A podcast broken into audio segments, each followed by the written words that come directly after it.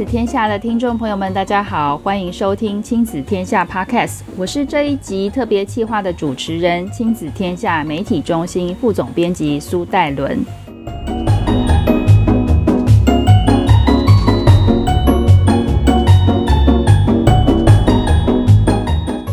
自从五月中开始的停课，相信一开始有许多家长跟老师都没有预料到，呃，停课会一路停到暑假。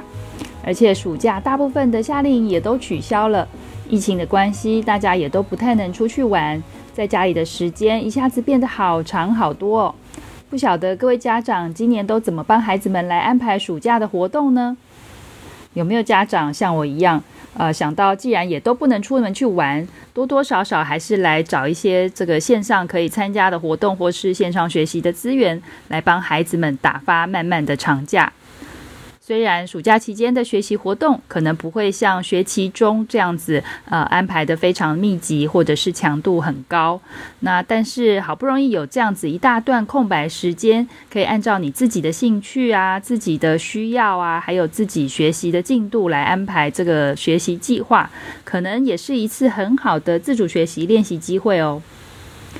停课让我们的学习跟生活形态都有非常大的改变。疫情其实也带来一个新的契机，因为数位学习跟全球化已经是一个挡不住的趋势。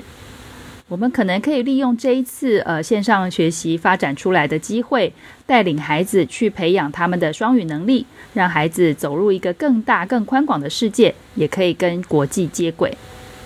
行政院定出了二零三零年双语国家的目标，在教育现场，公立学校开始沸沸扬扬地推动起双语教育跟双语课程，这也是我们亲子天下七月号的封面故事主题。但是另外一方面，呃，过去长久以来，台湾学生的英语能力在各种的学历测验当中呢，一向都出现了双峰跟城乡差距的现象。而这一次因应疫情而发展出这些新的线上学习形态，会不会对这样子的一个情况带来新的转机呢？当双语教育结合了线上学习，应该会出现许多让人兴奋的新的学习方法跟学习资源，因为学习再也不受到空间跟时间的限制。相信这些观念跟方法也会非常适合想要提升孩子英语能力的家长。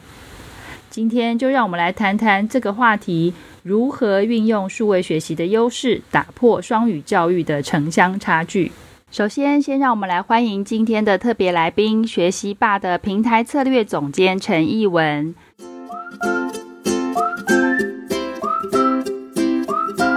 艺文，先请您和我们的听众朋友们打声招呼。大伦好，各位听众朋友，大家好，我是学习霸的艺文。哎，艺文你好，呃，在停课的之前，这个停课期间哦，我相信各位家长最熟悉的平台之一就是学习吧。我刚刚也才呃跟艺文表达，我真的是非常的感谢。像我女儿今年刚从这个国小毕业，他们那时候之前停课期间，很多老师都是运用这个学习吧来定课表啊、交作业，然后安排一些这个非同步教学的任务啊。那我这边想要先请一文啊，可不可以先跟我们聊聊您的背景？您过去其实是这个台大应用力力学研究所毕业，然后也也做过这个工程师哦。那为什么会投入这个教育领域，而且是这个线上平台的工作呢？请一文来跟我们介绍一下吧。呃，对，我其实本来也算是一个呃竹科的工程师的宅男，这样。那会走入教育，其实算是人生的插曲。在二零零五年，其实就是我呃。研究所毕业的那一年，我刚到竹科开始国防役的工作。在有一次周末，我回到台北的，在教会里面听一个演讲，然后听到他那个讲者讲到大前研一的那个 M 型化社会那本书，那讲者就提到说：“哎，我们都在努力的往 M 的顶端哈走，谁愿意去帮助 M 另外那一端的人？”他讲了一句话，一直在我的心里就回想。他说：“谁是那个白白得来，愿意白白给出去的？哈，那个是圣经的一段话。”那我一开始听到这个话的时候，我其实在心里面很多的 OS 哦，说：“哦，我家里后我花那么多钱补习，我自己那么认真念书，都念到半夜，我哪里是白白得来的？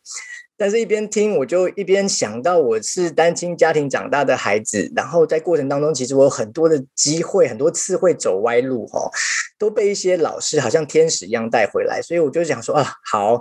如果有什么我可以做的话，我愿意。我在心里面默默的这样想。那没想到，这个就变成改变我一生的祷告，哈。后来。我开始在教会教客服班，然后周间好在主科上班，周末回台北教数学。在这个过程当中，就认识了。当时在台大的学弟，也就是现在军医教育平台的董事长，也是执行长，就是冠伟。那结婚哦，我后来就几年后我就结婚了，回到台北工作，在 HTC 上班。那有一天突然冠伟就来找我说：“哎，他说他要当完兵要去诚志教育基金会，哈，就是做军就军医教育平台创办单位。他说他想要花一点时间把国小到。”高中的这个数学生那个自然科的的影片都录录下来，然后放在 YouTube 给人家看，这样。然后他说他找到陈志教育基金这个团队，愿意一起来做这件事情。那他就问我要不要去。那当时我是非常非常挣扎，因为刚结婚，太太也刚怀孕。那可是这个邀请一直存在我的心里，然后我就其实有半年的时间都睡不好觉。那到后来觉得好，那如果真的是这样子的话，我就一起加入好了。所以其实很开心有机会见证啊台湾翻转教育这个浪潮哈，所以就是当时在二零一四年的时候，我就加入呃均一教育平台。那在三年多前，嗯四年前哈，就是我们发现说哇，台湾的教育挑战太大，不可能靠单一单位来解决。那四年前，呃，就是学习霸的伙伴就邀请我，呃，就是来带领学习霸这个团队。那也跟当时的均一的董事长啊，方大哥也跟冠伟都聊过，也觉得说我们来统合众校，或许会让台湾的教育改变的更快。所以后来我就离开军医，然后来带领学习霸的团队。其实真的是一个非常非常特别的经历。是啊，听起来真的哇！从这个工程师，然后跳跃到这个教育的领域，我觉得是非常大的转变，而且也其实真的也需要在人生上面有一些很大的勇气。但是也非常感谢有有这样子的转变，就是有像你们、像你啊、冠伟啊这些有有这样子这么呃人才投入这个呃线上学习、线上平台这样子的一个领域。我们今天遇到疫情，也才有这个所有的这种平台，享受到这种平台的。资源跟工具跟这个学习形态的一些一些翻转哦，那我这边呃。就想说来接着问问看艺文，其实现在呃目前市面上或者是国际上，在台湾都有非常多的这个线上学习平台跟资源哦。呃，根据您这个投入这个领域的观察，可不可以帮我们稍微介绍一下，就是这些线上平台的学习种类大概有哪些形态？然后其中跟呃我们今天想要了解的，比如说双语啊，或者是英语学习有关的学习资源，大概有哪些呢？好，其实这真的是一个很大的问题哈，因为其实现在呃这几年科技越来越发展，然后线上学习平台越来越多，那我就很开心的是看到台湾的线上呃教学、线上学习的平台也越来越呃蓬勃的发展。那我呃稍微收敛一下。就叫 K 到十二的线上学习的平台好了。其实，在台湾的话，比较知名的大概就是有三大的民间的呃学习平台和政府的一些资源。像最大家最知道的，可能均一教育平台哦，是以数理科为主的学习平台，它就把国小到高中数学的内容跟理化自然科的内容放上去，让孩子可以用他自己的速度跟进度来学习哈，是一个很好的自主学习的平台。那另外一个也是叶秉成老师创立的 PaGamO 的学习平台，它是一个很游戏性的学习平台哦，孩孩子们可以一边攻城略地，一边做题目，然后一边还可以揪同学来当队友，然后来做题目，然后来攻打别人的土地哈，这是很有趣的一个平台。那另外一个。就是是像学习吧，是啊，我们算是以语文学习为主的平台。那我们就结合了 AI 的语音辨识，让孩子可以在学习吧平台上面练习啊中英文的听说读写的能力。那学习吧平台会自动回馈给他们正确率跟流畅度，让孩子可以做很好的练习。那政府也提供了很多很好的平台，像英才网或是 Core English 酷英哈。英才网的话就是以学科的学习为主，那结合一零八课纲，提供了很多很好的素养的题目，让孩子可以做练练习。那酷音的话，就像它的名字一样，它是专门做语文学习的，从国小到高中的啊英语学习的内容都在上面，也有语音的辨识，让孩子可以做听说读写的练习。对，那所以说，那这是台湾的部分，那国外就更多了哈。那就是我举一个例子。像我自己的孩子哈，就是呃，我先介绍一下我的背景哈。我太太是英国人，哈，她就是一个英国人，所以我们孩子就是混血儿这样。那所以我们在家里面，其实一开始的时候呢，我太太其实呃中文讲的非常非常好，所以我们基本上在家里平常的对话都是用中文，只有在吵架的时候，她为了要吵赢我，所以她都讲英文这样，所以是会是这样。所以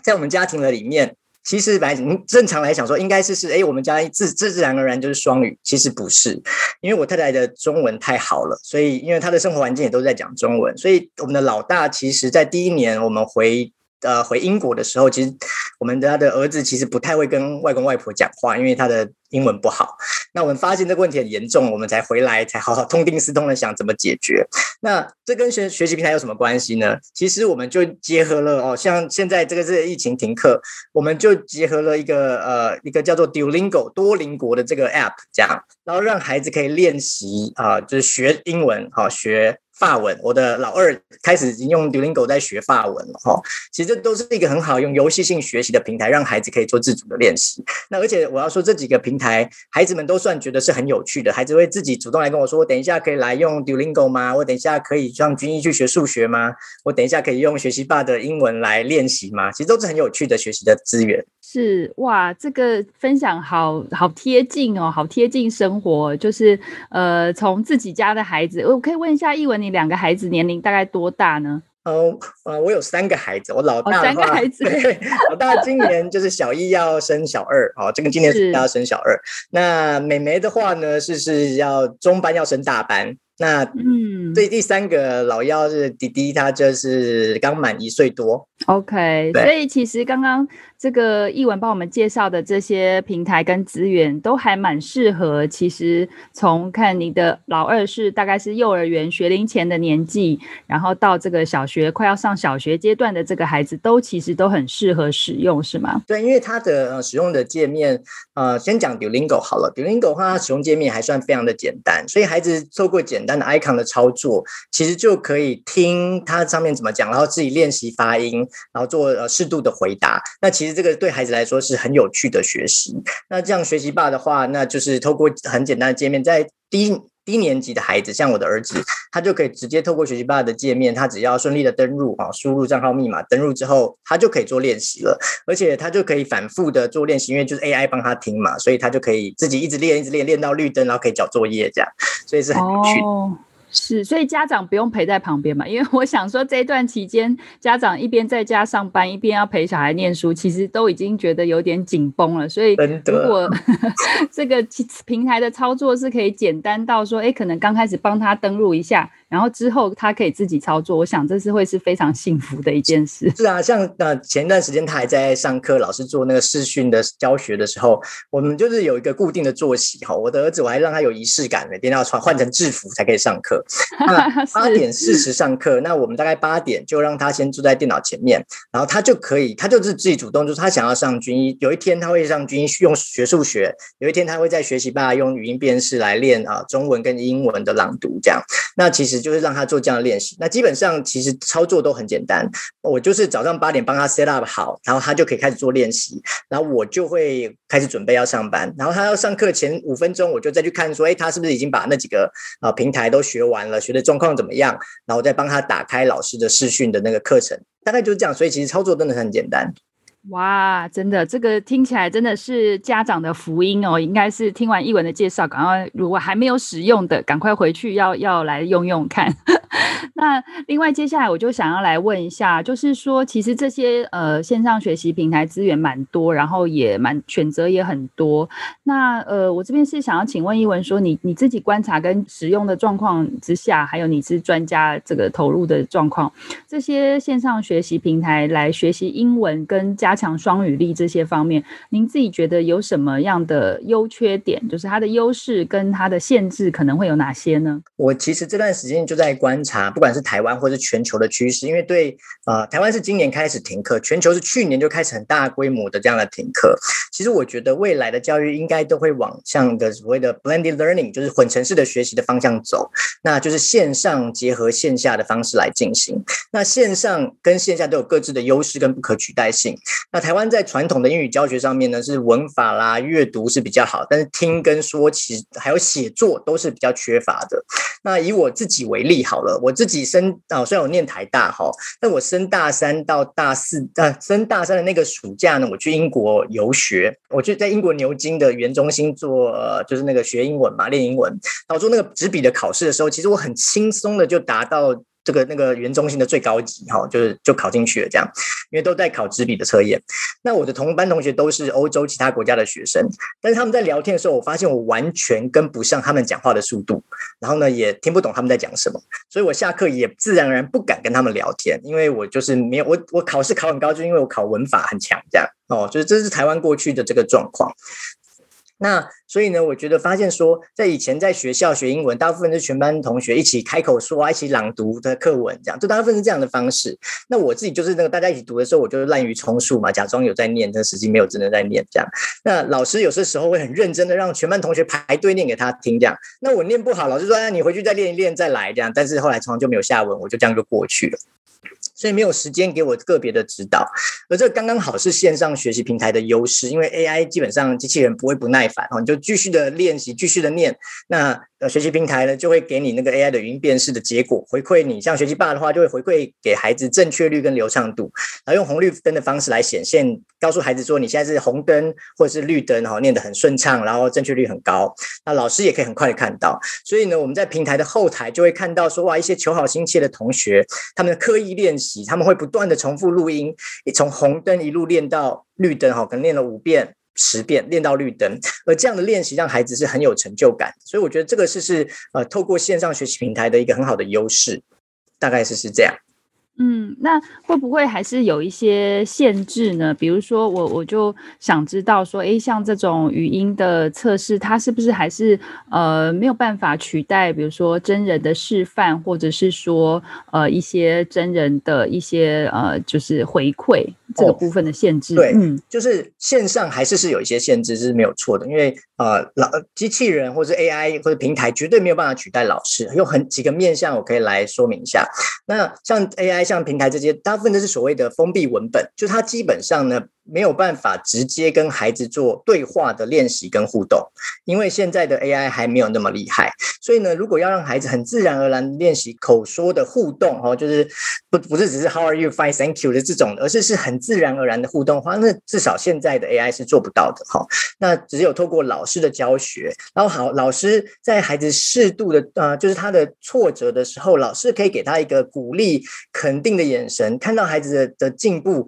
给他一个很有温度的这个表情，然后鼓励，甚至拍拍他的肩膀，其实这个对孩子来说都是非常非常有帮助的。而 AI 就达不到这一段哈，所以其实呃线上虽然有一些帮助，不会不耐烦啦，可以反复的练习，但是实体有它的优势，就是活泼、弹性，然后有温度的互动，这个都是是科技是没有办法取代的部分。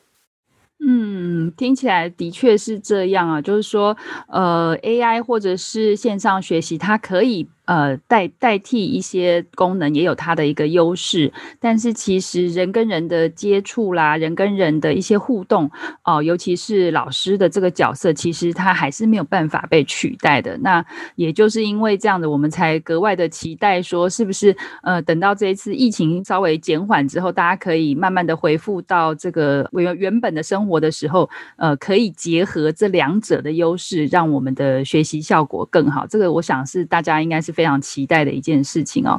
那呃，从刚刚呃译文谈到这些，就是线上学英文的一些平台的优缺点或是限制等等。呃，我这边就想要再进一步来提问哦，因为其实我们在推这个英语力跟这个所谓双语教育等等的同时哦，我们其实应该大家如果很关心台湾的这个呃一些呃教育的状况，应该都会记得或是会非常的印象深刻是，其实英语力在台湾长期都存在在有这个城乡差。差距从最早就是会考的时候，我记得我以前在跑会考的时候，还不是会考，是国中基测，就是早早期是国中基测的时候，那时候就有很明显的这个在学历上面有很明显的双峰。然后现在是国中教育会考嘛，然后再来还有这些学测，其实都是存在这样子的问题。那这边我就想要请问译文，就是呃，根据您的观察，您觉得就是在台湾呃目前这些呃存在双峰现现象，主要的问题会是在哪里？然后透过这些线上学习平台或是一些科技，有没有办法来改变或翻转这样的情况呢？嗯，这是一个非常大的问题哈。嗯，其实我在啊、思考这个问题的时候，我想到那个一个就是很大家常常熟悉的一个非洲的谚语，就是说成就一个孩子需要一整个村庄的力量。其实呃，要帮助孩子。孩子的教育这样讲好了，孩子的教育其实有几张不同的网。第一张网是家庭的教育，家庭给他什么样的支持跟资源。第二张网其实可能就是是所谓的学校教育，好，学校老师好，然后帮助他，让他可以学会该学的东西。第三张网我们常常讲到的是是补救教学，如果孩子在正常的课堂没有办法学会学好，他可以透过补救教学课后留下来的方式，帮助他把这个部分学起来。那最后才是是可能是社会社区的加其他的资源，比如说像我刚才提到的客服班，或者是是有一些的教会，或者是是补习班、安亲班来可以帮助孩子做这样的学习。那我们的确就像您观察到的，台湾的城乡的差距，其实在英语学习上面是一个非常严重的双峰。那就回到刚刚我提的这个事情，其实还在呃家庭这个部分，可能就会有一些缺失，因为我们看见台湾的偏乡，因为工作机会不够的关系，所以常常是是呃隔代教养。哦，或者就是在学校部分的话，可能就是老师的流动率会比较高，那所以会有层层的这个问题，会造成说英语学习或者其他部分学习可能都会双峰。那科技可不可以来帮忙？我可以分享一个呃数据。其实去年底的时候，学习吧做了一个记者会，去分享说我们过去这几年看到呃，就是学习吧的平台用量，平台用量上，在城市跟偏乡用量的差别。其实我们发现说，当然城市用的比较多，但是如果我们去除上呃县市的人数的话，你会发现说，在比例上来看，偏乡的孩子是比较多，比例上比较高，是来应用这样的学习吧也好，这样的学习的平台。我相信军医也好，PaGamO 或者是呃其他的线上学习平台也有类似的数据，就是偏乡的孩子的比例是比较高的运用呃就是线上学习平台。那可以透过这个就可以来帮助他们说，只要有一个老师愿意好好的呃，就像我带着我儿子一样，帮他注册一个账号，然后教他怎么开始去学习，其实孩子是可以拉上来的。其实我们就看见说，有一些老师就跟我们分享，就是一个偏乡的老师。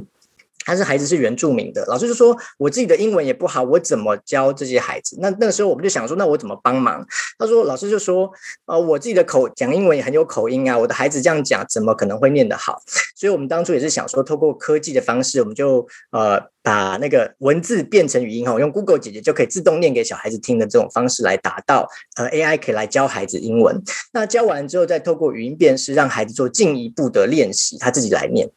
所以老师就跟我们分享说，他的孩子过去每一次念都是红灯，非常的挫折。到学期快要结束的时候，他可以念一次就变成绿灯，而这个就让我们觉得说，哎，其实透过 AI 真的是可以帮助孩子慢慢慢慢的学会。而另外一个老师就跟我们分享说，他本来只是觉得说可以练让孩子练习口说啊，练会比较厉害，结果他是发现说孩子连阅读的能力也变强，然后他们班的呃段考成绩哦、变成全年级的第一名，而且班平均赢过。其他班的呃成绩是十几分哈，所以透过这个练习口说，其实真的可以帮助孩子的呃成绩可以提升。那只要孩子愿意啊，老师愿意帮忙，家长愿意支持孩子来学习，其实是可以来稍微的去弥补偏乡的这个师资不足，或者是家长时间有限，或是家长自己英文不好，可以稍微解决这件事情。哇，听起来呃，真的是一个蛮，我觉得应该是听到现在，我们一一长久以来一直非常苦恼于这个所谓偏乡跟城市之间一些学习上的城乡资源不均或是城乡差距的问题。那刚听艺文这样说，我觉得这个真的是一个有科技的辅助之下，会是一个蛮好的一个补充跟解方哦。那因为也刚好我们这一期的杂志也有呃做这个双语教育，也访问了一些教育部他们的政策。的确听起来，他们就是想要用呃类似，就是说有科技的方面加入，再加上就是他必须安排一些老师在现场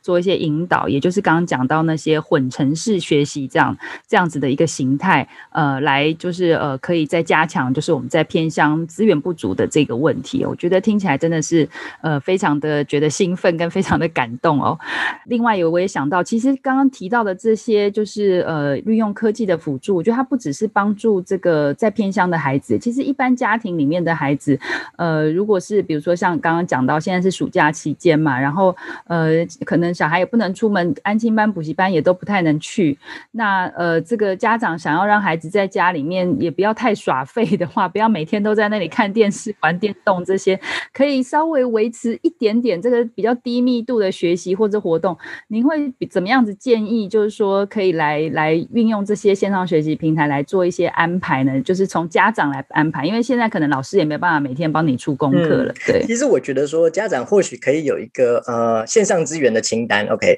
其实我看这段时间那个在 Facebook 上很多的社群都有很多人在分享说有哪一些线上的英语的学习资源。那我自己也其实也有整理一份啦。那其实我觉得稍微分年龄来看的话，学龄前的孩子，如果各位听众的家长呢，家里有学龄前的孩子的话，我觉得是可以这样做哈。包含我跟大家很诚实的报告，我现在在录音哦，我怕盒子孩子等下冲进来，所以我就给他们用 Khan Academy Kid，就是一个可汗学院的孩子儿童版，好，就是让他们可以在上面做学习这样。那有些时候呢，我们会给孩子看呃 Netflix 的那个。Kids 版好，那就是透过卡通的方式来接触英文。那 YouTube 也有 Kids 版哈，就是比较安全，不会看到一些很怪怪的影片。其实透过这个在学龄前，我觉得最重要的不是让孩子学会多少的东西，而是给他一个他喜欢的，然后试试。啊，可以接触到英语的环境，他这样多听，其实孩子们学的速度远比我们还快。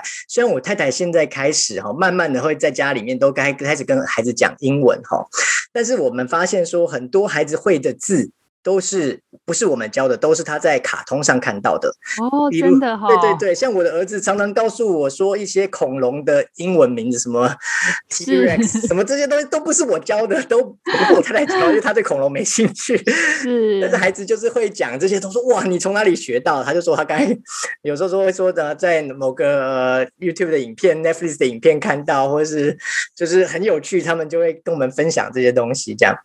所以其实对让孩子学他有兴趣的东西，然后给他英语的素材，其实就会很有帮助。那国小的啊中低年级的孩子，就像可以用像刚刚我讲到的 Duolingo 这个 APP，或者是他有网络版的，可以直接用好电脑来使用这样。那其实就是一个很好的的开始接触英文来看慢慢学习的工具。那国高中生呢，其实可以用社群的媒体，像我们最近访谈了很多的国中生、高中生，他发现说他们都会去用呃 IG 呀、去用 YouTube 啊，去 follow 一些国外优质的媒体哈，有些国中生跟我分享说，他 follow BBC 的英文的那个 UIG 这样，他说他就为了多接触到英文的素材，那其实就是很有趣。那些同学也会跟我们分享，他会 follow 一些呃，在一些论坛哈，包含是是艺术啦、设计啦，或是运动娱乐相关的哈，他的目的就是让自己在一个英语的环境哈，不会只看到中文，所以他就可以透过这样多看到英文、多阅读，然后多听，其实对他们就会很有帮助。你真的诶，刚刚译文讲到最后那个呃国高中生，他们主动去 follow 这些就是有兴趣的，我就想到我弟弟自己的学习经验也是这样，就是他在学校也是一个学习成就比较低的低感的孩子，可是他为了打电动，然后为了跟可能就是竞争者能够呃流利的吵架，他就去 学习他的英语。第一，他反而还不是为了看懂那些指令哦，他是为了可以很流利的，就是出来这个沟通。他的学习动机。是是是，所以我觉得这个真的很有趣啊！就你只要存在一个呃动机感，其实你就不需要就是给他什么外在的要求跟压力，他可能有时候就会主动的去找方法去把它把它学好跟练好了这样子。对，因为其实让孩子喜欢英文，其实就是他里面最大的动机。像我我讲我姐姐好了，我姐姐其实啊、呃，她大我一岁而已，那我。相对他来说，我对英文就是真的是为了应付考试。可我姐姐是很喜欢讲英文，她很喜欢学英文，所以她以前虽然啊我们在看电视的时候，她她会自己，我就觉得她很有趣，我就要看中文字幕，可是她就是拿一个胶带把那个字幕贴起来，然后她就是一直练她的听力。那她就是对这个很有兴趣。那后来我姐姐就直接到外商工作，后来她现在嫁到国外去了哈，所以其实就在国外工作，然后嫁到国外这样，所以其实那个兴趣真的是很重要。对啊，所以像刚才一文提到那个，就是对于学龄前孩子，我觉得那个也真的超棒的。我我因为我们现在超多同事都是家里面小孩年纪比较小，然后常常就是要一边上班开会，然后三不五时小朋友 可能就会我们的背景音很多是呼唤妈妈的声音，这样开会时候的背景音。我觉得那些呃，真的就是说小时候我们可能给他们一些环境啊，不是刻意的去安排这种所谓的学习，其实慢慢他们会有一种呃沉浸。心或是潜移默化的一个心理，而且他也不排斥，也会慢慢喜欢上这样子的一个学科。对，我觉得这个建议真的是蛮蛮实用的。那我再提一个，呃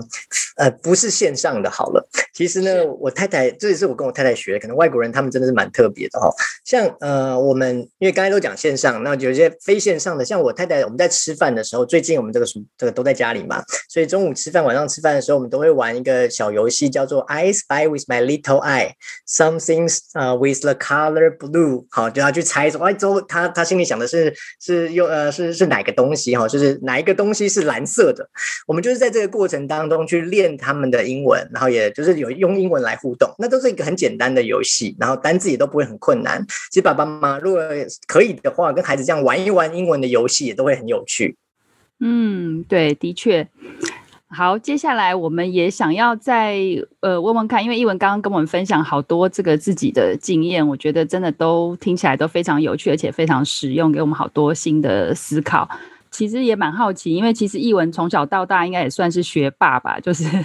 应该有很多这种学习英语的经验哦。你自己觉得说，你现在投入这个线上学习跟这个学习科技的这个领域，你可以稍微就是诶回头来比一下，就是这些目前这样的英语学习环境跟我们小时候的那个那个学习的状态跟资源呢，你觉得最大的改变跟进化是什么？嗯，我觉得说、呃，因为科技的改变，所以说我们。呃我觉得现在的孩子接触到呃英文的机会比我们小时候还高很大很多。以前我们小时候大概就是就是只有上英文课或者去补习班哦才会接触到英文。那看电影电视就是基本上都是没有在看呃就没有在听英文，都在看中文字幕这样。那现在的孩子，我觉得他们就有更多的机会接触到英文，比我们小的时候，呃，他们就可以不管是呃现在孩子常会看 YouTube。好，或者是现，甚至连我一年级的儿子，他都会说，哎，他想要看 YouTube 的某一个打鼓的节目、弹吉他的节目，那都是外国人的，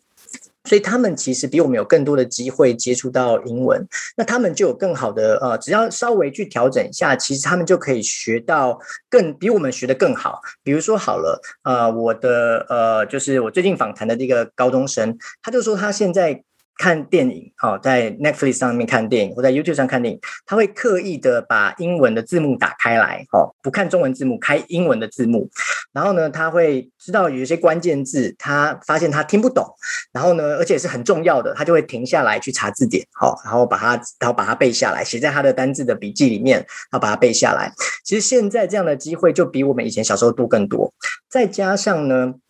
其实现在有很透过社群媒体哦，IG 啦或者 Facebook，他们可以有很多的机会，实际的哦，应该说线上跟外国的朋友互动，而这样的互动其实就像您刚才讲到的啊，您弟弟哈这样的方式哦，就。他们可以跟外国人互动，他们就会有一些动机就会起来，而这都是很好的机会。那有些学校也开始跟其他国家有那个姐妹校，其实跟孩子的互动视讯，让他们可以跟外国人视讯，其实都是一个很好的方式来学英文，比我们小时候好太多了。我们以前都是为了考试，现在他们是可以实际的应用，我觉得这是很重要的事情。对啊，我觉得就是以前我们从小到大的学习都是限缩在这个从教科书里或是纸本上，然后老师课堂上课本里面看到的。那其实我们就是把这些呃英文背起来，但是我们真的。不会使用，也不知道它如何使用，有点像译文刚刚讲说自己去那个英国游学刚开始那个经验，纸笔测验可能可以应付，但是呃，在现实生活里面去交谈啊，或者说甚至去听懂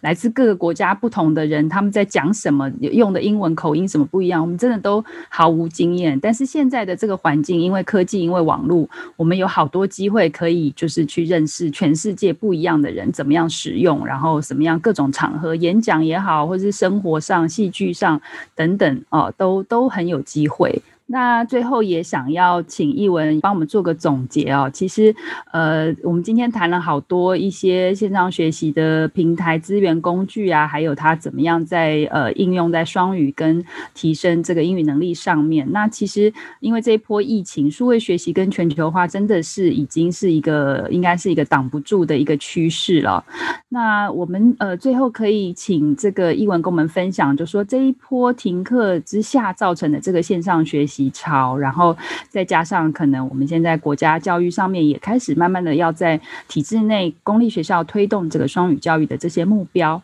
那在教育的领域上，您觉得说呃以后呢会产生什么样子的质变跟量变？那呃给我们怎么样子的一些 take away 的一些思考，可以请一文跟我们分享。好，其实就像您刚刚也提到哈，我相信接下来的学习呢，会是是一个线上跟线下整合的一个 blending learning 的情境，因为我想可能是是学校老师、孩子甚至家长都已经感受到，其实线上学习有它的优势，也有它的缺点。那老师跟家长就可以来思考说，那哪一些东西是我在实体来做，未来恢复正常上课，实体做是更好的。就像我们刚才提到的那个师生互动、学生同学的互动这个部分，那哪一些东西是让线上可以更好的？比如说，就像我刚才讲，反复的练习，这个让机器来做是更好的。所以我觉得说，接下来我们可能要家长、孩子跟老师都可以来思考的是，是当这个学习的主权还给孩子的时候。他应该要学什么东西，然后他要怎么样有让自己有收获，而且让老师跟家长可以信任他，可以自主的学习。好，这个是我觉得孩子要来思考的。那老师跟家长可能就要想说，当三 C 不只是孩子的娱乐的工具、娱乐产品，而是孩子学习的工具的时候，我们要怎么跟孩子来讨论一个安全的使用范围？好，使用的时间，它可以去到哪一些网站？那这个我觉得都是可以啊，家长跟孩子都可以有一些的讨论，让这个透过科技来帮助孩子学双语，透过科技来帮助孩子学习，可以学得更有效。我相信这是未来很很可以去思考跟讨论的地方。嗯，非常谢谢一文今天带给我们好多好多好丰富的一些这个数位学习的资源跟数位学习的观念哦。那我自己都做了好多笔记，因为一文刚刚提到一些这个学习平台，我都还没有尝试过，都很想哎马上来试试看。那也呃非常感谢一文，也希望就是今天的节目内容对于呃关心这个双语教育跟线上学习的一些家长啦、老师们都能够有收获。那今天先谢谢一文，也谢谢大今天的收听，谢谢戴伦，谢谢大家，谢谢。如果你对双语教育想要有更进一步的了解，也可以关注亲子天下七月号最新的杂志以及我们的数位专辑《双语教育加速进场》，Are you ready？亲子天下 Podcast，周二谈教育，周四聊生活。欢迎关心孩子教育教养的你来订阅收听哦。Apple Podcast，请别忘记给我们五星级的评价。欢迎大家多多给我们评论，也在许愿池给我们回馈。我们下次再见喽，拜拜。